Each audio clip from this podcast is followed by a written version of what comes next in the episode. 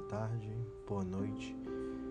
Aqui é Arthur, seu terapeuta holístico, que trabalha com reiki, hipnose, radiestesia, ensinando a importância de uma vida em atenção plena, dos recursos do mindset e dos poderes da respiração, dos pensamentos e sentimentos.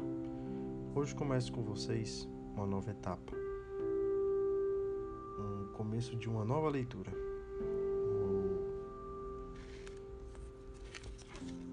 O Evangelho de Buda do Yogi Karashinanda. E hoje, diferentemente do Livro dos Espíritos, que eu vou fazer realmente uma leitura com vocês seguindo a ordem cronológica, a leitura do Evangelho de Buda vai ser uma leitura mais salteada, vai ser do que eu achei importante compartilhar com vocês e trazer meus insights e esclarecimentos mediante essa história linda. Esse aqui foi um livro transformador em minha vida e gostaria de compartilhar com vocês.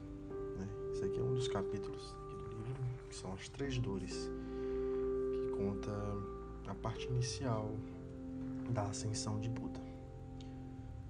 O palácio dado ao príncipe pelo rei resplandecia com todo o luxo da Índia, porque o rei queria que seu filho fosse feliz. Tudo quanto parecesse doloroso para ser contemplado, todas as misérias e todas as noções de sofrimento foram afastadas de Siddhartha, que era o príncipe, para que ele ignorasse os males do mundo. Porém, assim como o elefante cativo suspira pelas selvas, o príncipe se impacientava por ver o mundo e pediu ao rei, seu pai, permissão para satisfazer seu ardente desejo. Então, Sudodana mandou atrelar quatro magníficos corcéis num carro adornado de pedrarias e ornamentar os caminhos por onde Siddhartha deveria passar. Ou seja, ele ia ver exatamente o que o rei queria que ele visse. As casas da cidade se engalanaram com cortinas e bandeiras e os espectadores, alinhadas de cada lado, contemplavam avidamente o herdeiro do trono. Assim passou Siddhartha com Shana, seu cocheiro, pelas ruas da cidade e atravessou a campina sulcada de arroios e povoado e frondosas árvores. Em determinado lugar, encontrou um velho. Ao ver o príncipe, aquele corpo encurvado, aquele rosto envelhecido, com um suco de dor entre as sobrancelhas, perguntou ao cocheiro: Quem é esse? Sua cabeça é branca, seus olhos tremem e tem um corpo maltratado assim pode suster-se com um bastão. O cocheiro, embaraçado primeiro, atreveu-se por fim a dizer a verdade e respondeu: Esses são os sinais da velhice. Esse homem foi uma criancinha e depois um adolescente cheio de entusiasmo e de prazer. Porém, os anos se passaram, agora seu garbo terminou e o vigor de seu corpo desapareceu.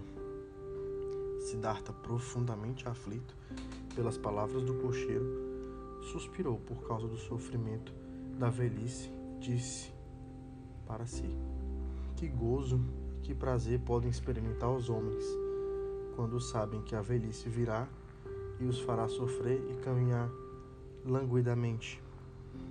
Ou seja, já notamos aqui que por mais que ele vivesse né, no, no castelo, na realeza, tinha uma profunda percepção né, do, do sentimento humano, né, de maneira geral.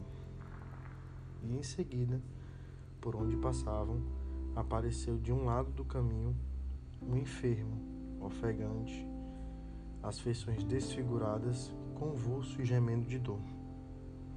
E o príncipe indagou do cocheiro: Que classe de homem é essa?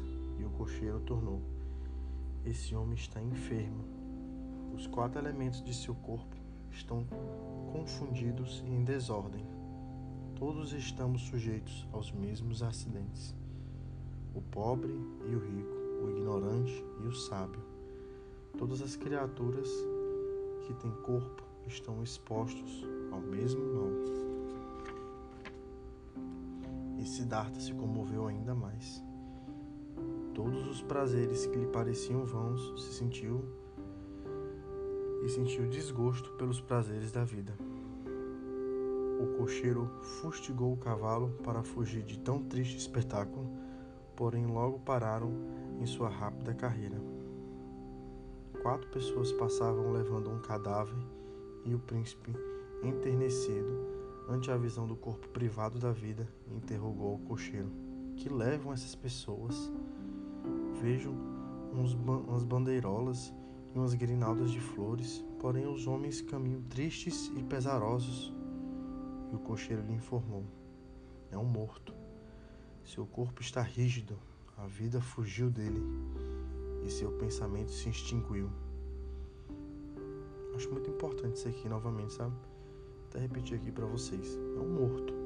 Seu corpo está rígido, ou seja, não a carne, né, o corpo está sem vida, está rígido, a vida fugiu dele e seu pensamento se extinguiu, né? Ou seja, aquele corpo, a consciência permanece em outro lugar. Sua família e os amigos levam agora seu corpo para o sépulcro. E o príncipe, cheio de horror e espanto, perguntou: É isto uma exceção ou há no mundo outros exemplos semelhantes? Com o coração oprimido, respondeu-lhe o cocheiro: Isto é igual para todos. Todos que nascem devem morrer. Ninguém escapa da morte. Com a voz apagada e balbuciante, príncipe exclamou: Ó oh, homens mudanos, quão fatal é vosso erro!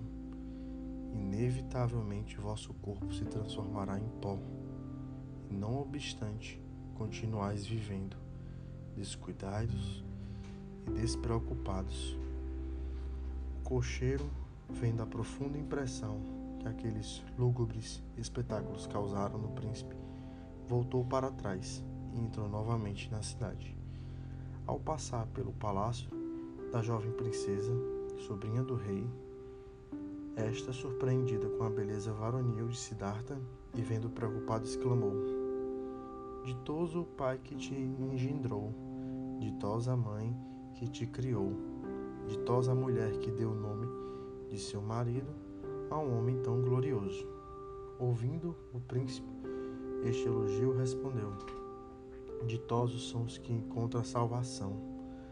Aspirando à paz do espírito, eu buscarei a felicidade do Nirvana. E ofereceu-lhe seu colar de pérolas preciosas como para recompensá-la da lição que lhe havia dado. E entrou no seu palácio. Aqui, né, podemos perceber o que, né, que ele já tinha uma certa idade, né, tava não estava mais nem na sua infância nem na pré-adolescência, estava nesse meio termo. E os pais, né, os, o rei e a rainha, nunca havia falado para ele sobre a velhice, sobre a enfermidade, sobre a doença e sobre a morte. Quando caiu a ficha, né, para ele sobre esses três tópicos, realmente eu não digo nem cair a ficha, mas como ele tinha uma percepção extrasensorial da vida por causa dos estudos, mas não tinha conhecimento disso, tanto que ele perguntava: Isso é para todo mundo? Ou é exceção, né? Existe algum, alguém com alguma coisa diferente? E as respostas do cocheiro eram bem explicadas. Então podemos notar que a velhice é para todos, todo mundo um dia pode ficar doente, e a morte nos espera.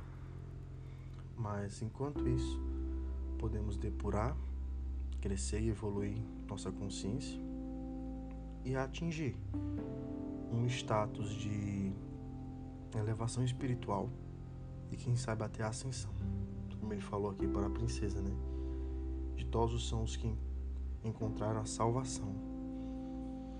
Aspirando à paz do espírito, eu buscarei a felicidade do nirvana Né? E o Nirvana é esse profundo grau de consciência, de elevação que outros capítulos vai poder explicar melhor. Mas eu quero deixar aqui essa reflexão para vocês, né?